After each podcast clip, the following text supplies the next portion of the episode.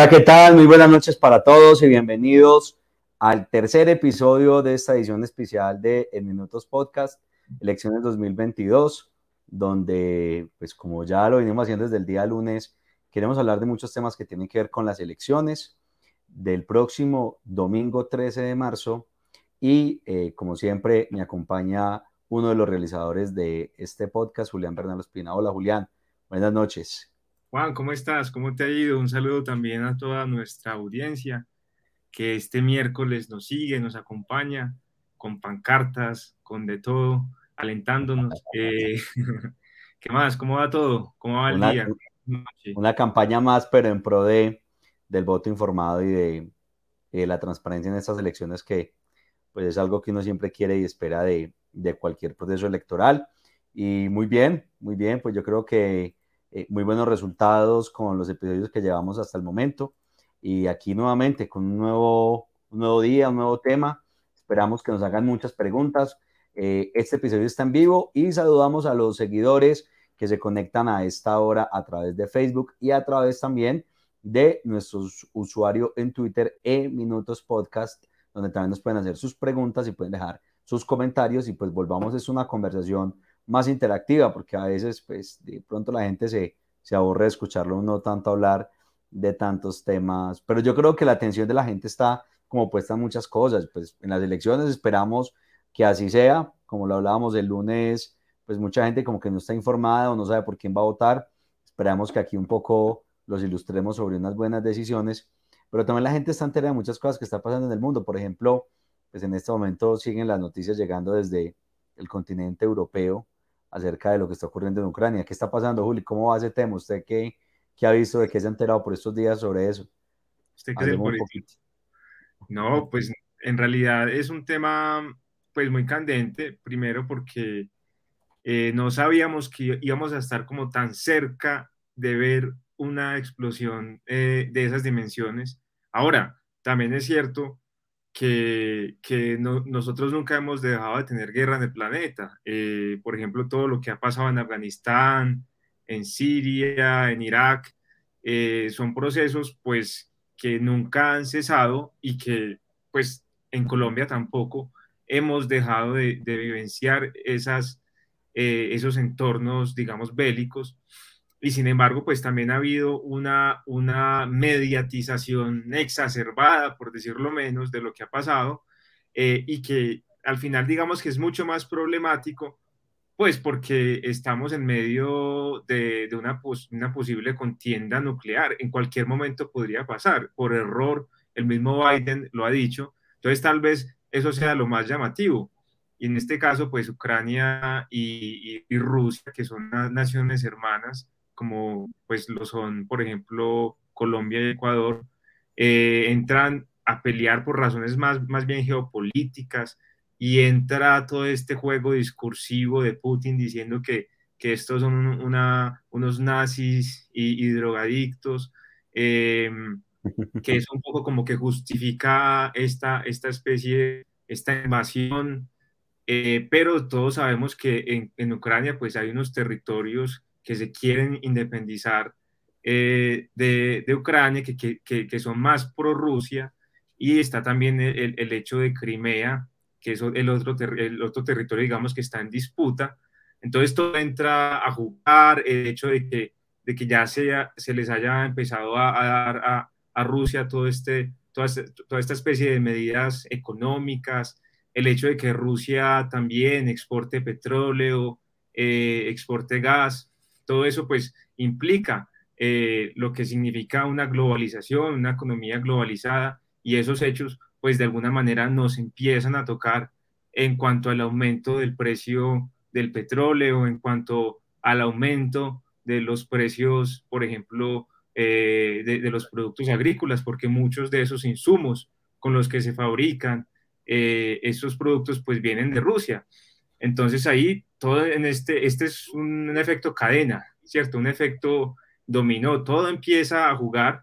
Eh, también vemos los elementos, por ejemplo, en Ucrania, de la posible eh, integración de Ucrania con la OTAN, eh, de la posible integración de Ucrania con, las, con la Unión Europea, Y entonces esto es lo que justifica también Putin para decir, no, yo no me puedo dejar meter aquí unas armas al lado con el vecino y que esto ya me vuelva un despelote, entonces empiezo a invadir. Y hasta la integración de Estados Unidos con Venezuela, ¿no? Que esa estaba en la otra noticia. Eh, la, guerra, ah. la guerra a veces puede parecer un poquito como, como despiadada, pero también se propicia, digamos, como espacios de encuentro y hasta de reconciliación. Además que algo inesperado de lo que uno escucha en los análisis de prensa es que pues ahí Colombia quedó y, ese discurso, digamos, recalcitrante del gobierno colombiano en contra de Venezuela quedó ahí como, como plop. Porque entonces, pues, o sea, ya el, el, gran enemigo ya no era el enemigo, o en ese momento ya no lo es, y Venezuela termina sentándose a, conversar, incluso mirando a ver cómo pueden hacer acciones conjuntas de la mano de Estados Unidos, y pues lo, impensado, ¿no? pasan ese tipo de cosas. Claro, no, y, y, sale, digamos, toda la derecha eh, colombiana eh, a, hacer o, a dar, digamos, que muestras de sorpresa y a decir que entonces nosotros no éramos el aliado de Estados Unidos, entonces se le enrostra a esta derecha colombiana como que una dosis de realidad. Nunca hemos sido aliados de Estados Unidos. Eh, ellos tienen intereses geopolíticos en, en Latinoamérica y pues Colombia es un país muy importante para la entrada de Latinoamérica, no solamente por los dos océanos, sino por muchas otras cosas. Eh, claro, pues nunca lo hemos sido, nunca, nunca hemos sido pares de Estados Unidos y Estados Unidos simplemente intenta eh, hacer otras jugadas para que eso no se expanda mucho más.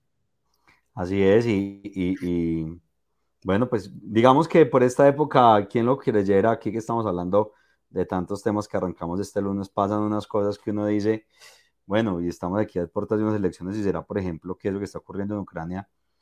¿Quién lo, quién lo creyera? O sea, hasta ha sido tema de preguntas y de discusiones de los debates que han invitado a los candidatos, a los precandidatos presidenciales por esta época. A lo mejor hayan personas que estén atentos a las respuestas y dirán, venga, a mí me gusta o no me gusta ese candidato por la posición que, que asume sobre, sobre ese tipo de temas. Pero también no solo eso, sino, pues fíjense lo que ha ocurrido en materia política en la región eh, durante, durante el fin de semana. Conocimos unas, unas denuncias publicadas en la revista Semana y eso necesariamente tiene que remover o revolcar ese tablero político de la región. Cosas que pasan a última hora, la verdad es que eh, hay una frase, una frase muy, muy común en política que dice que en política todo puede pasar. ¿Quién creyera que iba a, contra los pronósticos de muchos medios europeos que iba a estallar una guerra en, Ucrania o, una invasión de Rusia a Ucrania y también a una semana de elecciones, miremoslo en el contexto local, ¿quién iba a pensar que el principal actor político o uno de los principales actores políticos mejor de la región iba a terminar como afectado por todo lo que está ocurriendo eh, a raíz de una denuncia y una grave denuncia, porque no es cualquier denuncia, eso no es un chisme de pasillo. O sea, ahorita me enviaron el enlace de la audiencia y la verdad es que lo que uno escucha es estremecedor. Las redes y las y toda la organización estructurada y montada detrás de todas esas redes clientelares que existen en la política. Entonces, cualquier cosa puede pasar en cualquier momento y a falta de cinco días de elecciones, pues todavía podemos escuchar noticias de última hora que puedan reconfigurar un poquito ese escenario electoral. En eso estamos y así es como funciona. Así es, así es, así es. Entonces, bueno, estamos a la expectativa de lo que pueda suceder. Estalló la guerra ya, pero aquí parece que hubieran dado las consecuencias, que, hubieran surtido las consecuencias. Eh, escribíamos también y comentábamos que, que aquí también pareciera que esa bomba nuclear o esa Chernóbil hubiera explotado en nuestras almas eh, cancerígenas, eh, sobre todo para pensar en los políticos, porque es que no vemos algo distinto. Todavía seguimos viendo lo mismo, lo mismo, una, una repetición de la repetición de la repetidera. Eh, y lo que ha pasado con pues, Mario Castaño, con esto de la revista Semana, con las denuncias también de la patria, eso nos deja muchas preguntas y muchas inquietudes. De acuerdo. Y estamos a la expectativa. Yo soy de los que cree que que, bueno, en política cualquier cosa puede pasar y en este tiempo, pues seguramente van a ocurrir muchas cosas y pues, eh, no, yo, yo, yo, creo que también el mensaje que uno podría dar acá es siempre una actitud muy crítica y una actitud muy, muy, muy eh, de no tragar entero por parte de los ciudadanos eh, frente en general. Eso yo creo que es una recomendación frente a la clase política, porque muchas veces nos pintan pajaritos en el aire y la verdad es que no funciona de esa manera. Entonces, entonces eh, pues yo creo que esa es como la actitud. Saludamos a todas las personas que se conectan en este momento a esta transmisión en vivo de Minutos Podcast, episodio número 3. Hoy hablaremos de un tema que puede parecer un tema un poquito engorroso, pero la verdad es que es un tema muy interesante porque tiene que ver, entre otras cosas, con eh, un ejercicio de memoria histórica, porque eh, pues se conecta mucho con lo que fue el, conflicto colombiano o lo que ha sido el conflicto colombiano y eh, el acuerdo de paz y sus efectos posteriores en el sistema político colombiano. Hoy hablaremos de las circunscripciones especiales para la paz, pero pues para hablar de este tema nos devolveremos un poquito y aquí tocaremos algunos elementos históricos que tienen que ver con el conflicto en Colombia. Saludamos a las personas que se conectan hasta ahora a través de Facebook, en el usuario En Minutos Podcast, es nuestra fanpage, y en Twitter, en el usuario En Minutos Podcast, que también estamos transmitiendo en vivo en este momento. Saludamos a todas las personas que eh, nos escriben, Glorinés Ocampo, Qué bien, qué tema tan interesante. Mi señora madre, un saludo muy especial. Y esperamos pues que más personas se puedan conectar y nos puedan eh, comentar y eh, hacer, digamos, que todas las apreciaciones del caso que estamos listos para responderlas todas. Entonces, eh, bueno, pues sin más preámbulos, arranquemos de una vez con este tema que yo creo que tiene que ver con, con un tema muy interesante. Mm, en Colombia, en el año 2016, se firma eh, después de muchos eh, contratiempos y después de muchas vicisitudes eh, el acuerdo de paz entre la guerrilla de las FARC y el gobierno colombiano. Ese acuerdo, ese acuerdo de paz, entre otras cosas, estableció, digamos, que unos acuerdos en diferentes temas, ¿sí?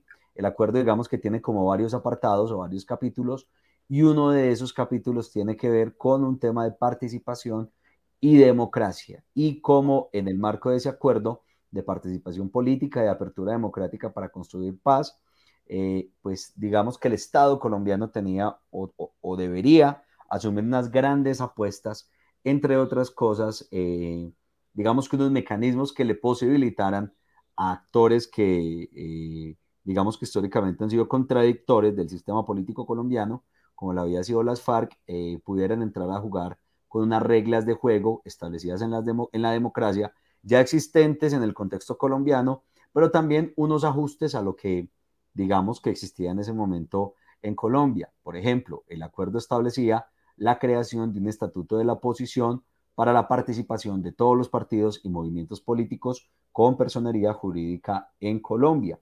También eh, el acuerdo hablaba acerca de la creación de un sistema integral de seguridad para proteger la vida de quienes estaban ejerciendo la política y también el acuerdo sobre este tema de participación política y apertura democrática estableció la creación de unas circunscripciones especiales de paz para garantizar una mejor integración de los territorios colombianos. Y uno diría, bueno, pero si Colombia es un país democrático, hay una constitución política que se reconoce como una constitución garantista, ¿por qué un acuerdo de paz tendría que hacer unos ajustes? Y para hablar de eso, pues tendríamos que volvernos un poco en la historia. Por ejemplo, se dice que eh, los orígenes del conflicto en Colombia, en parte, también eh, refieren unas circunstancias adversas en materia política y la imposibilidad de participación de eh, algunos actores políticos en la historia de Colombia.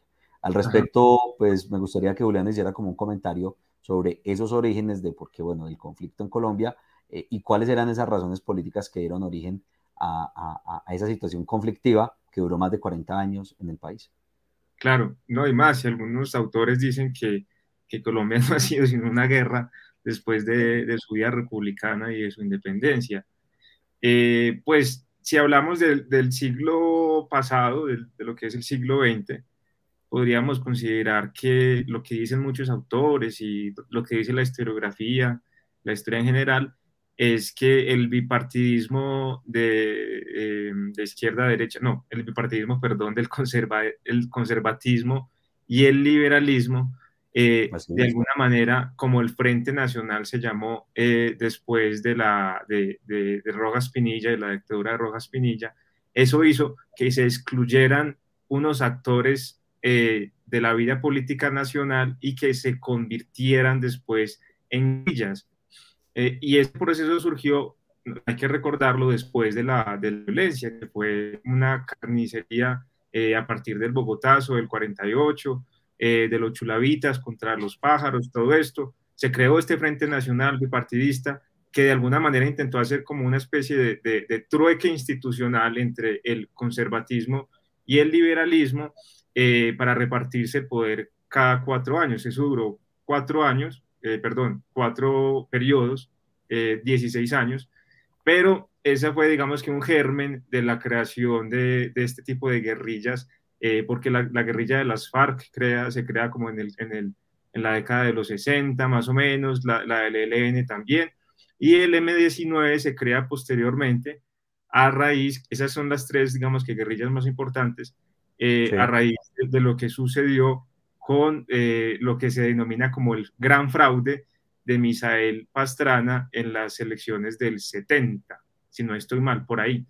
Entonces, eh, ha habido muchos intentos de hacer acuerdos de paz entre el gobierno y las guerrillas eh, este, este acuerdo del 2017 no es sino que otro, o sea, todos los gobiernos, los que han, los que han llegado al, al poder, han, han, intentado, además de resolver el conflicto a través de las guerras eh, o a través de, de, la, de la salida armamentista, también lo han intentado hacer a través de la negociación. Lo hizo inclusive el mismo Uribe, lo intentó hacer, a pesar de su, de su lógica, digamos que bélica, guerrerista, también se dice que hubo, hubo un intento por hacer este tipo de aperturas y él también hizo parte de otros, de otros procesos de paz con otro, otro tipo de, de, grupos como los paramilitares, ¿no?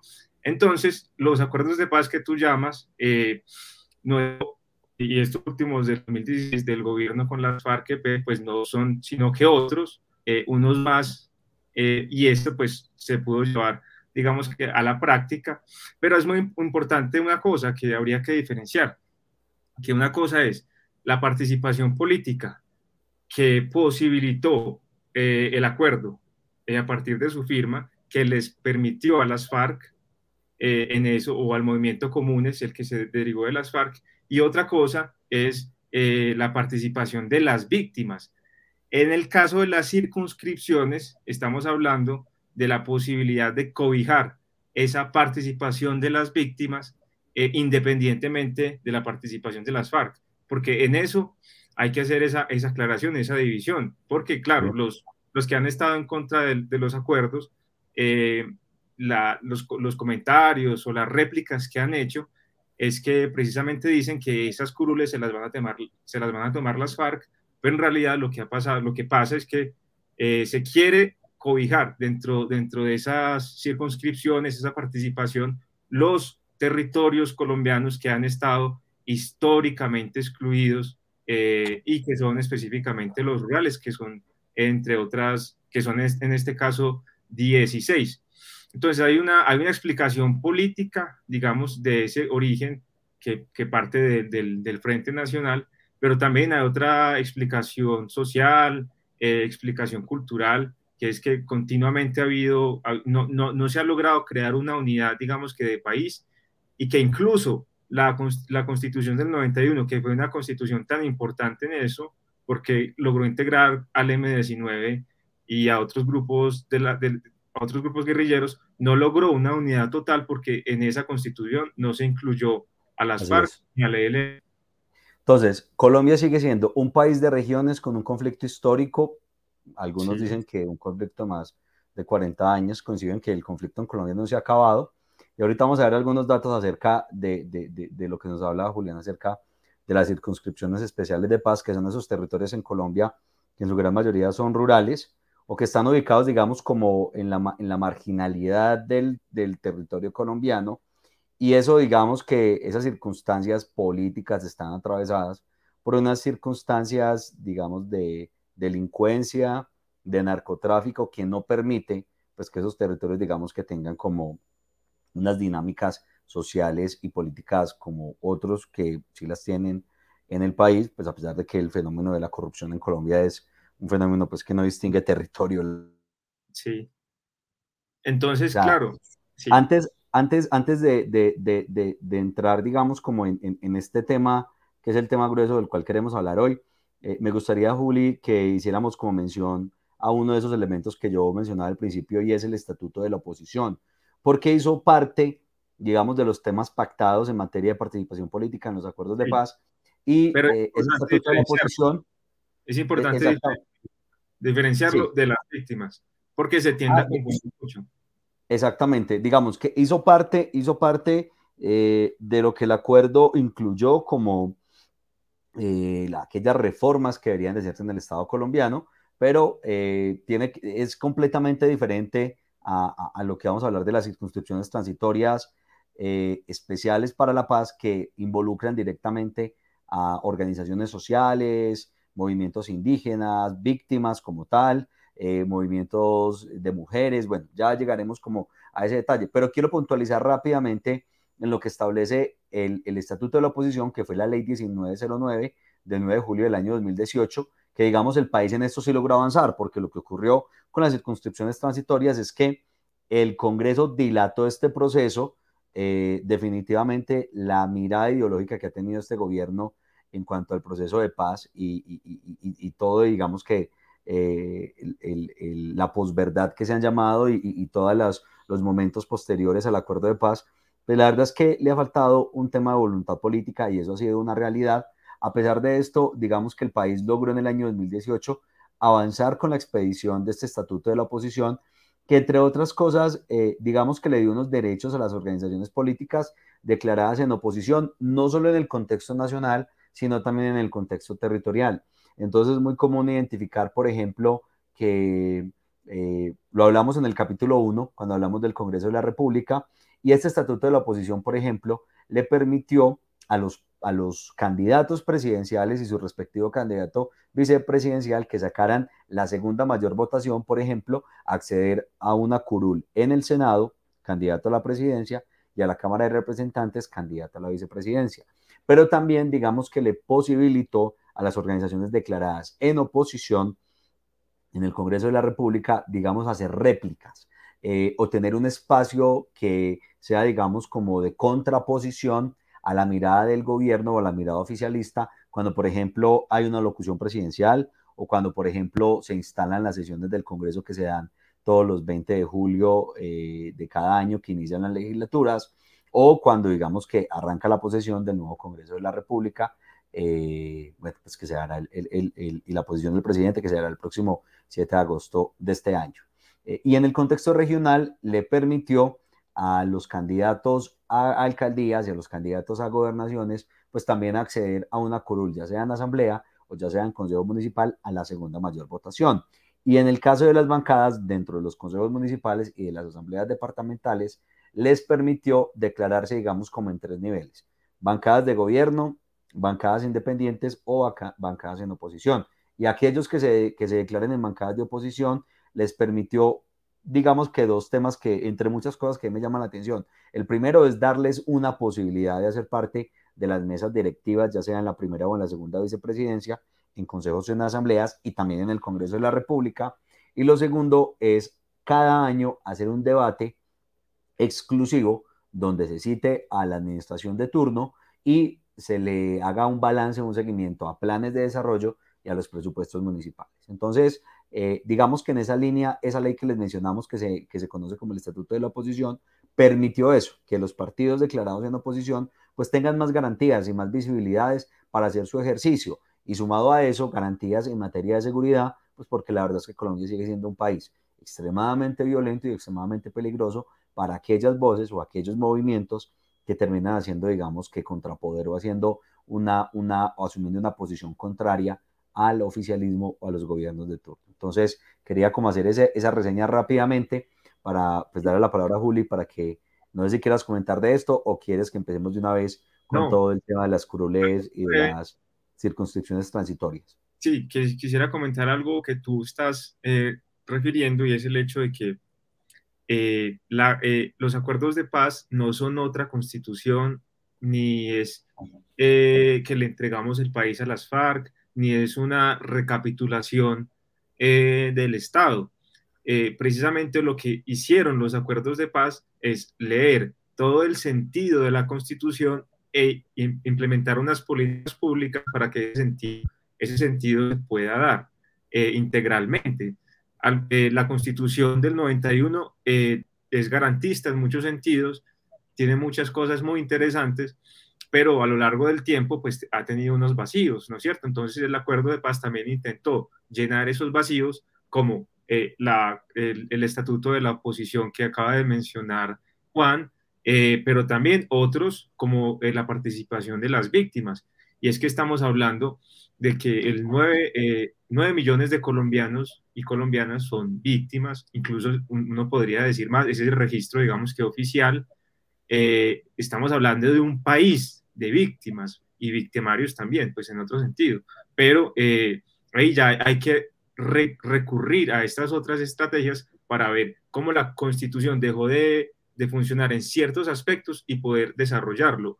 Entonces me parece muy interesante decir que no es, o muy necesario, decir que no es ni recapitulación ni entregar el país a las FARC, porque llevamos cuántos años de, cuántos años de implementado el acuerdo, cinco o seis años, y años. no veo... Digamos con unos, pues con unos eh, ires y venires y con unos momentos pues, muy complejos, ¿no? Y Duque no ha estado allí del todo, pues Duque no ha estado del todo a favor de este proceso. Eh, pues se han logrado muchas cosas, pero ha sido más criticado que otra cosa porque, porque digamos que se, se ha dedicado más a, y esto ya es un comentario personal, a gobernar eh, para su propio partido que para, para Colombia, ¿no? Y para la necesidad que tenemos, por ejemplo, los acuerdos establecen un desarrollo, una reforma rural integral, que es un una, una, reforma necesaria desde, desde hace 50 años o más años. Eso lo establece el acuerdo. Todas esas unas disposiciones para que eso se pueda dar.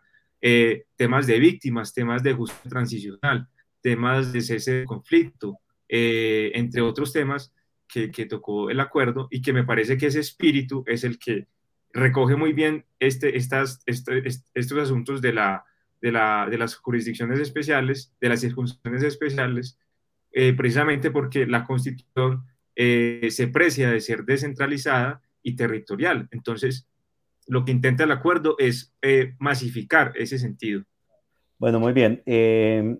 Con, coincido con Julián. quiero hacer pues una pausa para saludar a todas las personas que a esta hora nos están viendo a través de eh, nuestro, nuestra fanpage en Facebook, en Minutos Podcast, y en Twitter a través de E Minutos Podcast. Por acá nos están escribiendo Marisabel Cardona.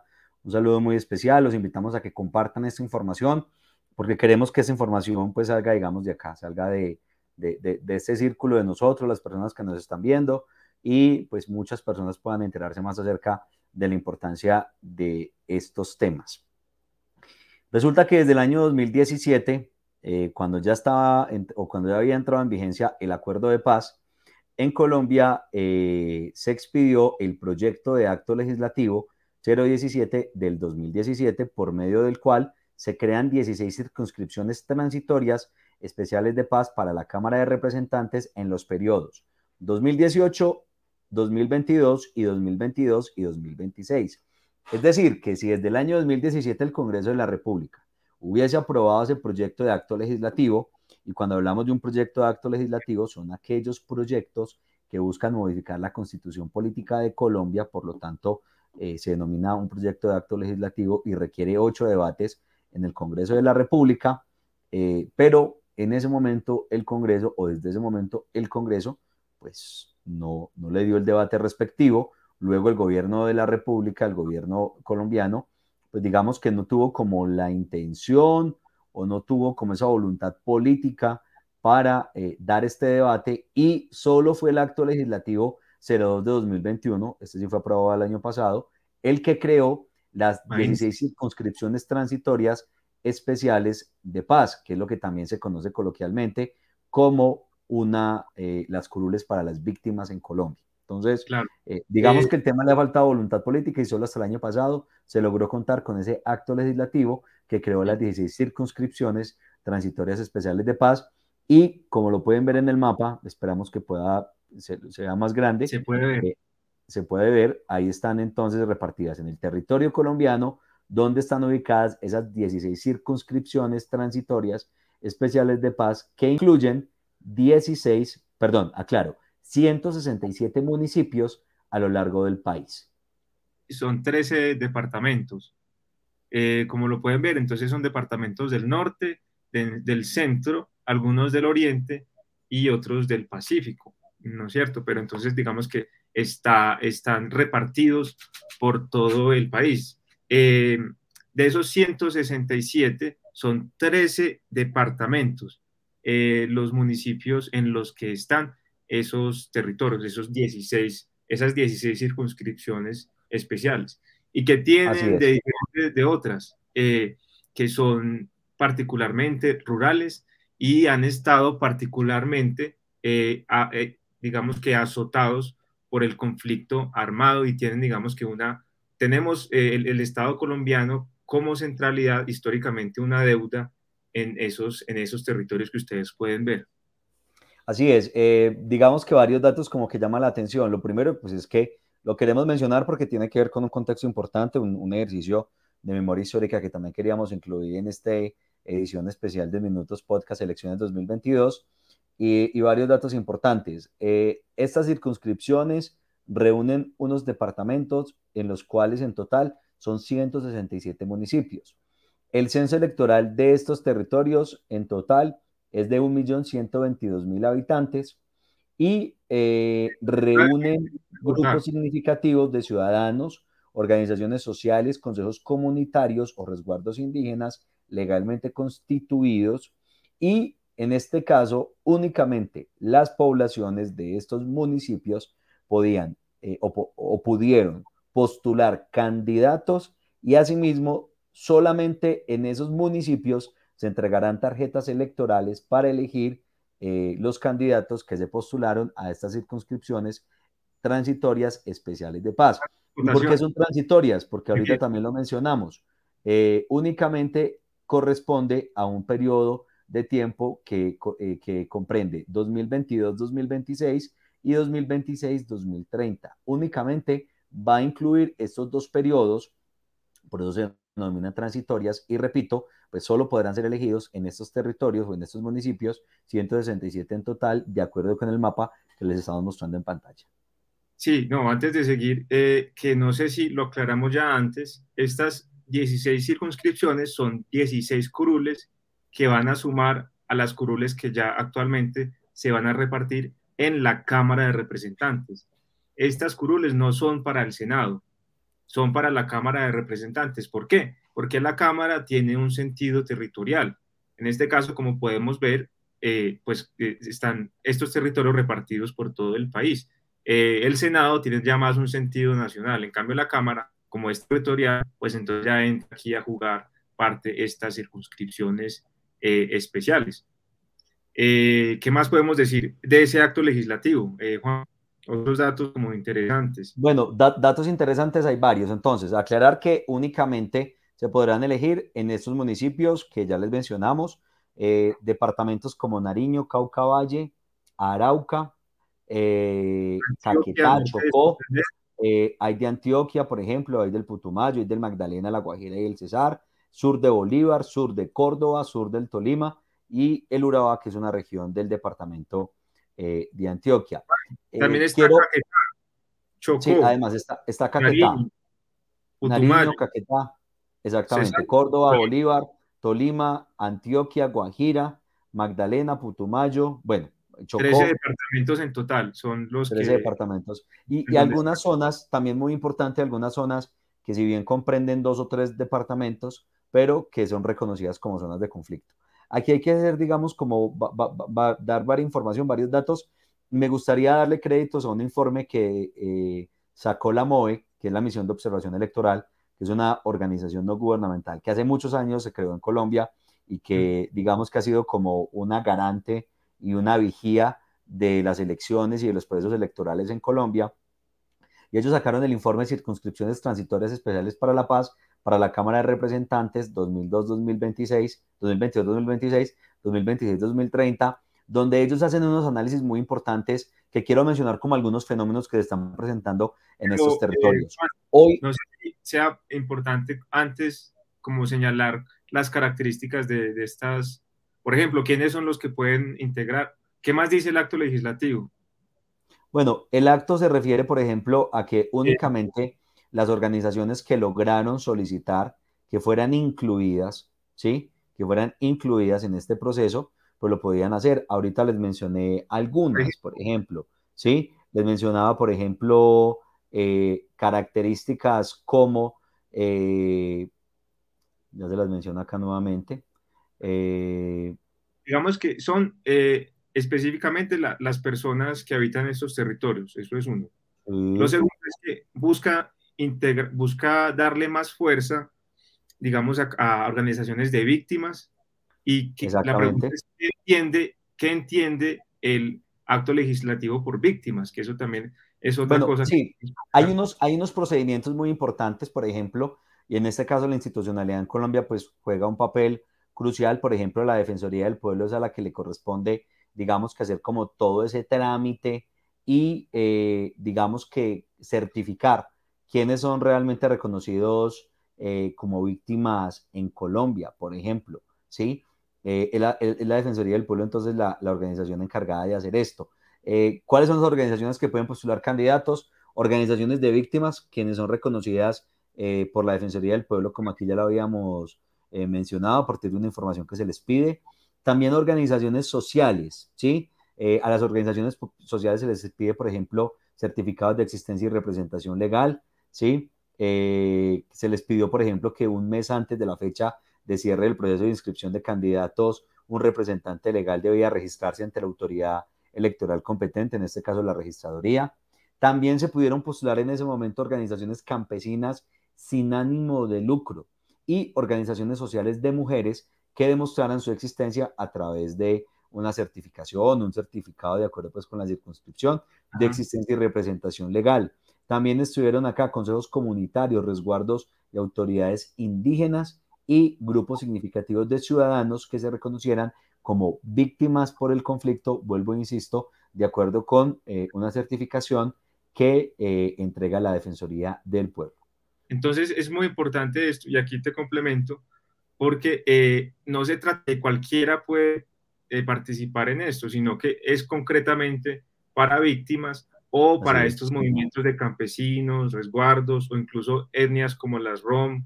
Y si un eh, movimiento significativo de ciudadanos quiere participar en esta circunscripción, pues para quedar con esta curul, tiene que tener el 10% de las, del censo electoral de ese, de ese, de Entonces, tiene que recoger las firmas con un número igual o mayor a ese 10%.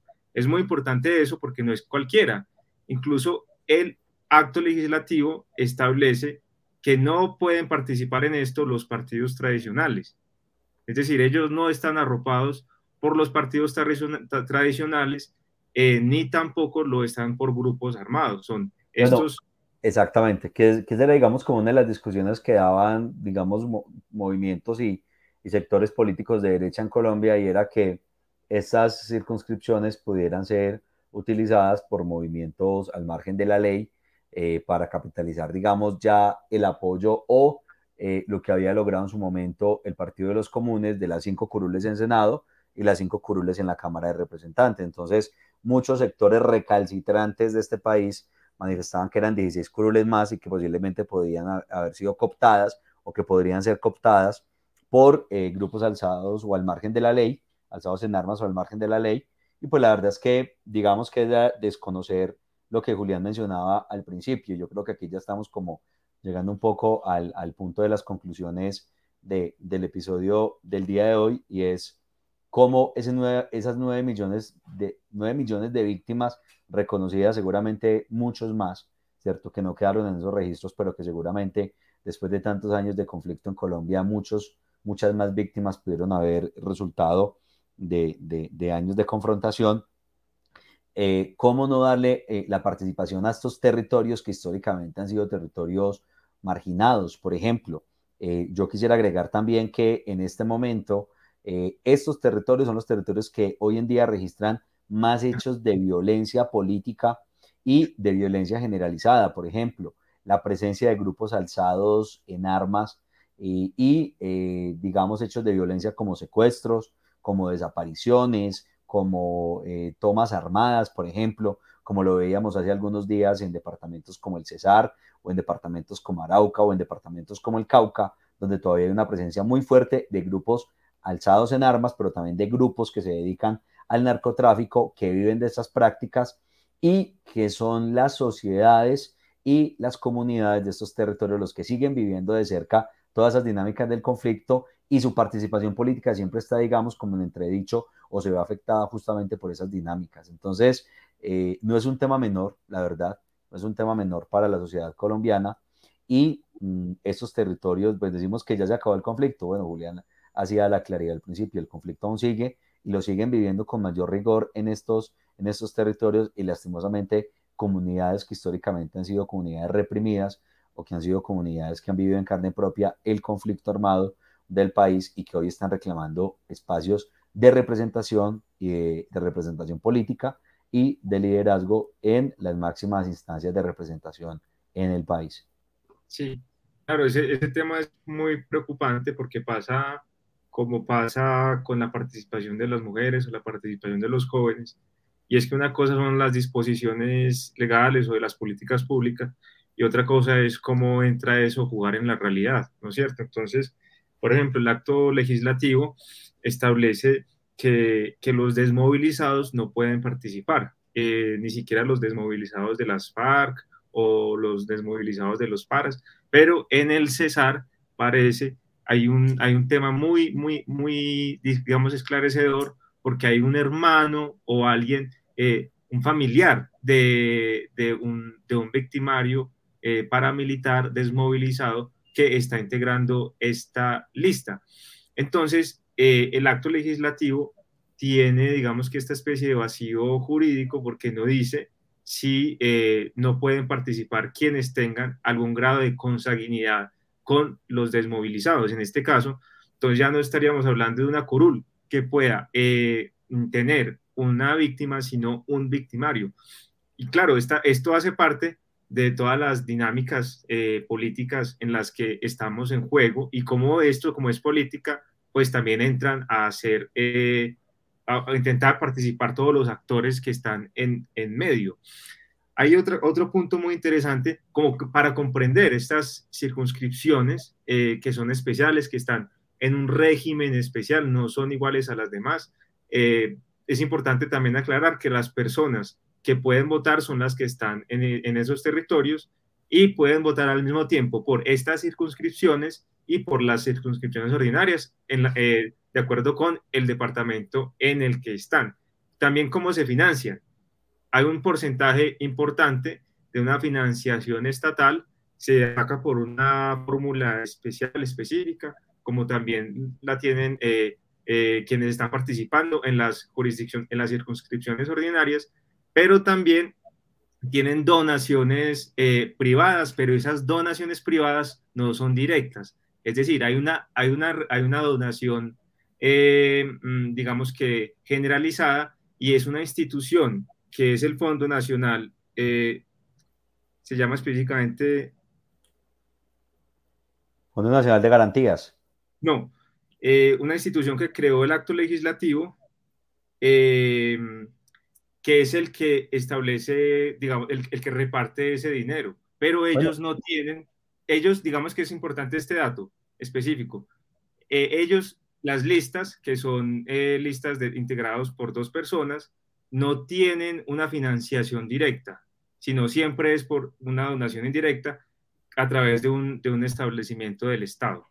Eh, y, lo mismo, y lo mismo ocurrió, y lo mismo ocurrió, por ejemplo, Juli, con el caso del Estatuto de la Oposición porque digamos que ellos podían acceder a un 5% adicional eh, de los recursos que tradicionalmente o, regularmente reciben las campañas. Entonces, pues digamos que también hace parte como de las bondades que trajo el acuerdo y cómo le generamos más garantías, por lo menos en términos de financiación, a tantos sectores que, pues bueno, por su, digamos que por sus posiciones ideológicas o por sus historias de vida o por los efectos del conflicto, pues no han tenido como las mismas posibilidades para, para enfrentarse a un escenario de elección popular.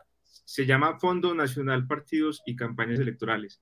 así se llama ese, esa institución que reparte ese dinero.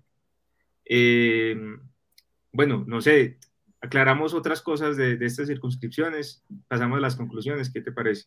No, yo, yo creo que ya estamos como en el punto de las conclusiones, de hecho, pues ya hemos como mencionado algunas eh, y tiene que ver con, eh, yo quisiera pues digamos de, de, varias que he dicho, solo quisiera como, como referirme a una y es la temporalidad tanto de la opción que tuvo el Partido de los Comunes, extintas FARC, de acceder a curules en Cámara y Senado, como esas circunscripciones especiales para la paz y es digamos que la sostenibilidad, sostenibilidad en el tiempo y las garantías a las cuales puedan acceder este tipo de movimientos eh, por sus orígenes y quizás por la misma estigmatización que puedan vivir en la sociedad colombiana, porque pues así como ayer hablábamos del papel de los jóvenes y de las mujeres, que también digamos que, responden a unas dinámicas culturales y que seguramente son discriminados y estigmatizados, por lo mismo ocurre digamos con el caso de las víctimas, ¿sí? Por el origen de sus territorios, por el origen y por sus historias pues seguramente muchos sectores políticos en Colombia se opondrán a sus posiciones y a sus miradas eh, sobre, sobre la sociedad colombiana y siento que el gran reto es darle sostenibilidad en el tiempo, tanto al acuerdo de paz como eh, a esas garantías o a esos, o o esas eh, esos, transformaciones, si se quiere, en materia política y en materia de participación a este tipo de actores. Creo que ese es como el mayor reto y pues ahí el país tendrá que dar unas discusiones muy pertinentes en los próximos años. Claro, y es un, avance, un avance muy interesante.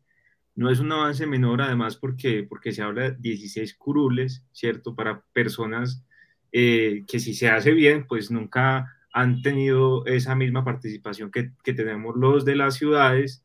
Eh, entonces es un avance. Los del centro. Los del centro, aunque es una, digamos que, pues una gran inversión, pero si hemos estado acostumbrados a grandes inversiones en las que ha habido grandes robos y grandes corrupciones, porque en este caso no podemos apoyar eh, esta participación que históricamente ha sido excluida y darle fuerza, ¿no es cierto? Porque, claro, también seguimiento, eh, porque bueno, esto llega hasta el 2030 eh, y ver a ver cómo, cómo se empieza, digamos, que a generar estas dinámicas, estos debates, qué reflexiones tienen, generalmente son personas de, nosotros, por ejemplo, tenemos una amiga en común que está participando en una lista del territorio de La Guajira, que se llama Marjorie, eh, eh, y sería muy interesante también oír como su, es politóloga y víctima, su, como su relato, el relato que tiene de todo esto, cómo entran estas dinámicas electorales, estas preguntas. Ellos también tienen derecho a integrar, a, a a, mostrar su, su, campaña en medios regionales, eso también lo establece el, el acuerdo, eh, perdón, el acto legislativo, entonces también sería interesante como conocer cómo es esa dinámica de, de, de masificación de sus ideas, ¿no es cierto? Simplemente eh, comparto todo lo que tú dices y creo que es algo a lo que tenemos que apostarle y tenemos que seguir mirando a ver cómo se comporta esto de ahora en adelante. Así es, algo muy importante, son 167 municipios los cuales podrán votar, eh, digamos que por esta lista, para ello hay un tarjetón, una tarjeta electoral específica, eh, que de hecho nosotros tenemos un, un, cuadernillo que publicó la registraduría del Consejo Nacional Electoral, pues tenemos algunas fotos, las publicaremos en, en nuestro, en nuestro perfil de, de Twitter, en Minutos Podcast, para que pues, ustedes conozcan un poco acerca de eso. Eh, y ya, digamos, para ir cerrando, puntualizar en que, pues el próximo domingo recuerden que para el caso del departamento de Caldas entregarán dos tarjetas electorales, una con las candidaturas a Cámara, otra con las candidaturas a Senado y una tercera que la solicita el votante y es pues la tarjeta electoral, una de tres, ¿cierto? De las consultas interpartidistas que también se llevarán a cabo con precandidatos presidenciales y este domingo pues conoceremos entonces cuál será el partidor y los candidatos finalmente que se van a lanzar a la presidencia. De estas consultas y los que ya están en campaña, que están apoyados o respaldados por un partido. Así que el próximo, el próximo domingo, a eso de las 8 o 9 de la noche, ya sabremos entonces cuál es la baraja de candidatos definitiva, esperemos, para las eh, campañas a la presidencia que serán el próximo mes de mayo y mes de junio. Lo que dicen los analistas así como para cerrar con gran expectativa, es que esta podría ser la primera vuelta. eh, esta sería la primera vuelta presidencial. Eso es lo que dicen, ¿no es cierto? Porque ya a partir de este momento es cuando se empiezan a configurar estos dos grandes bloques del, eh, del petrismo y el antipetrismo. Vamos a ver si el antipetrismo eh, se puede consolidar en un gran movimiento para contrarrestar eh, y hacerle contrapeso, digamos, a, a, Petro en las, en las, en, las, siguientes elecciones. Entonces vamos a ver si esta es la primera vuelta electoral. Eh, Así es, y este es el abrebocas para nuestro episodio del día de mañana. Vamos en vivo, hablaremos de las consultas interpartidistas y nos referiremos a quienes hacen parte o quienes conforman esas tres listas que se van a poner, van a poner sus nombres a disposición de los ciudadanos del país para determinar quiénes van a ser los candidatos de esos sectores o movimientos eh, políticos eh, colombianos. Entonces, Mañana el tema será consultas interpartidistas, así que los invitamos para que estén muy atentos, para que se conecten a partir de las 7 de la noche mañana. Estaremos leyendo y compartiendo en vivo pues, todos los comentarios y todas las preguntas que ustedes nos quieren hacer. Recuerden que el lunes, cuando iniciamos este gran especial de elecciones 2022 de Minutos Podcast, hablábamos de que una encuesta reciente eh, establecido que el 67% de los colombianos aún no han decidido por quién votar en estas eh, consultas, de manera que pues es el momento para que eh, pues se enteren, se informen, pregunten, cuestionen, critiquen lo que quieran. Aquí estaremos en vivo en, en Minutos Podcast hablando de todos estos temas y aprovecho para seguir saludando y leyendo comentarios de las personas que nos ven a esta hora. Eh, un saludo para Jairo Barrero Londoño, quien nos comenta diciendo que es interesante escuchar opinión de mentes brillantes que representan a la juventud, orgullo de la sociedad manizalita. Bueno, pues muchas gracias, así es, a nosotros también nos llena de orgullo estar en este espacio y lo más importante es que esta información sea útil para todos los ciudadanos. Y también por aquí hay un saludo de una fanática de Julián, María Isabel Cardona, que dice que bien Julián, eres una persona demasiado inteligente, qué rico oírte hablar. Pues un saludo para María Isabel Cardona Gracias. Arango. Un saludo. Eh, muchas gracias por estar aquí. Muy lindo. Quienes se conectan y nos escuchan a esta hora, en el horario prime. Le estamos compitiendo al desafío, a Masterchef, al partido contra el, el, clásico Pereira Once Caldas, que es como la, la, segunda parte de un partido aplazado que se tenía. Pero no importa, aquí estamos porque pues nos, nos, nos convoca eh, la responsabilidad civil y democrática con nuestro país. Y qué bueno que la gente se interese por estos temas, que estos temas pues sean realmente del interés de, de muchas personas. Es, digamos, como nuestro, nuestro gran objetivo. Eh, les agradecemos a todos por conectarse, por estar atentos. por aquí también nos saluda Patricia González, excelente información. Un saludo para Patricia González y qué bueno que nos escuchan. Recuerden, mañana 7 de la noche estaremos nuevamente en vivo leyendo comentarios y respondiendo preguntas. Y pues como siempre la invitación es a que compartan esta información, a que la comenten, a que, bueno, a que muchas personas más se enteren de, de, estos temas tan, tan valiosos que sabemos que pues son temas que mucha gente no tiene la posibilidad de escucharlos y la idea es esa, la idea es que muchas personas puedan enterarse de todos estos temas. Juli, ¿dónde nos pueden seguir? ¿Dónde nos pueden conocer más acerca de lo que estamos haciendo? No, o sea, nos pueden seguir en la, calle para darnos un abrazo también. Eh, en las redes, en arroba en Minutos Podcast en Instagram y, en Facebook. Y en Twitter, e Minutos sin la N, en Minutos Podcast. Eh, ahí estamos nosotros, siempre estamos pendientes de todas las interacciones que podamos tener con ustedes y cada uno de nosotros pues también tiene sus redes que también nos pueden hablar por ahí, eh, que ahí estamos también al pendiente y muchas gracias por estar aquí. Juan Camilo Arroyave es mi nombre, me pueden buscar así en Facebook, y me pueden buscar en, en, en, Facebook, me pueden buscar como Juan Camilo Arroyave Ocampo y en Instagram y en Twitter me pueden buscar como arroyave-camilo. Ahí están mis usuarios, ahí estoy constantemente publicando opiniones, comentarios, respondiendo ataques, de todo haciendo un poquito. Últimamente muchos ataques. sí, es que salió ayer en BC Noticias y todo. y vuelvo a salir el, viernes eh, con ah. otros dos analistas. Vamos a volver a hacer un, especial porque la verdad es que el episodio de ayer tuvo mucha acogida y, y, ahorita hablamos acerca de eso, entonces también atentos, yo creo que más allá de, de la oportunidad que nos brindan de poder compartir estas ideas es, es brindar la información a los ciudadanos y que cada vez se sientan que, pues, que su decisión va a ser una decisión eh, acertada, una decisión tomada con mucho juicio y con mucho rigor. Eso es lo que esperamos de todos estos eh, espacios donde compartimos nuestros pensamientos y nuestras opiniones. Sí, claro que sí, lo más importante es eso, tomar decisiones informadas y sobre todo con ganas, ¿cierto? De que podemos hacerlo, porque no estamos en una dictadura, eh, estamos en una monarquía y los votos, eh, el hecho de que nosotros podamos votar ya es algo que históricamente ha sido un derecho ganado por todos los ciudadanos. Entonces, siendo conscientes de eso, pues es interesante ir a las urnas. Así es, así es. Un saludo muy especial. Cerramos entonces con la invitación a que nos sigan a nuestras redes y les recomiendo un sitio que me gusta mucho, que lo pueden encontrar, pueden buscar en Google, pueden escribir julianbernalospina.com. Ahí van a encontrar muchos escritos y, muchos cuentos y muchas columnas acerca de, la vida. Entonces, también los invitamos para que entren a, al espacio, el blog que tiene mi compañero Julián Bernal Ospina y puedan leer ahí todos sus pensamientos y, y todas sus creaciones. Entonces, es una recomendación que también Gracias por esa publicidad. publicidad política no pagada. Así es. Bueno, una feliz noche. Nos vemos mañana a 7 pm en punto por Facebook y por Twitter. Recuerden compartir y mandar todos sus comentarios. Una feliz noche para todos y ojalá que oigan el Once Caldas. día que no hubiera, nos dejan de ver.